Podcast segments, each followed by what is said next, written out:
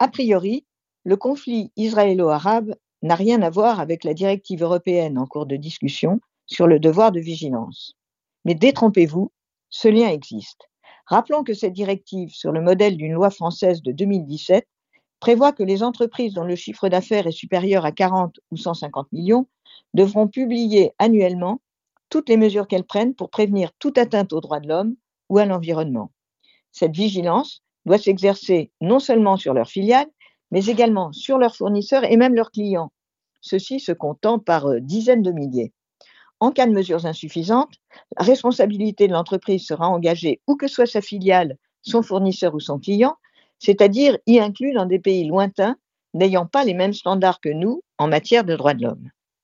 Le texte se focalise sur le climatique et sur la protection des populations autochtones, les Indiens, les Métis, les Inuits, les descendants des populations précolombiennes et j'en passe. Ces populations, dont les coutumes témoignent de l'ère pré-industrielle, sont regardées euh, comme les vrais trésors de la civilisation, méritant donc une protection spéciale. Au passage, remarquons que les Juifs ne sont jamais cités, alors que leur qualité de peuple autochtone en Palestine est amplement attestée par le document probatoire le plus lu au monde, la Bible.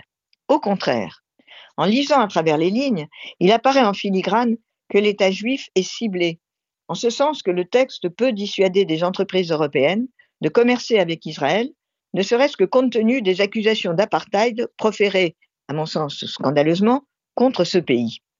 Une disposition en particulier a éveillé mon intention. Il s'agit de l'article 2 ter proposé par le Parlement européen, selon lequel, je cite, les entreprises à l'œuvre dans des zones de conflit armé ou des zones fragiles à l'issue d'un conflit ou des zones faisant l'objet d'une occupation ou d'une annexion doivent appliquer le droit humanitaire international en intégrant dans leur devoir de vigilance une analyse du conflit fondée sur la participation des parties prenantes, traduisez les ONG, dont on a déjà vu qu'elles n'étaient pas pro-Israël, c'est le moins qu'on puisse dire.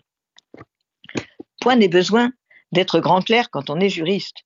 Le but, à l'évidence, est de contrer la jurisprudence, notamment un arrêt de 2013 de la Cour d'appel de Versailles, ayant conduit l'association France-Palestine et M. Mahmoud Abbas. Ces derniers avaient en effet attaqué deux multinationales françaises concessionnaires du tramway traversant la ville de Jérusalem. Les deux requérants estimaient cette concession illicite car selon eux, Israël occupe la Palestine en violation du droit international. La Cour a naturellement décidé que cette concession n'enfreignait aucun traité.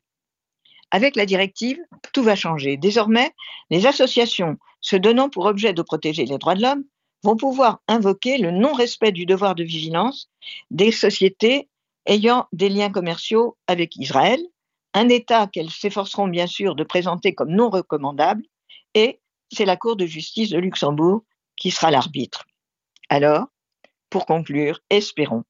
Espérons que le législateur européen aura in fine la sagesse d'écarter cette proposition aberrante du Parlement européen, une vraie machine de guerre contre la seule et unique démocratie qui existe au Moyen-Orient.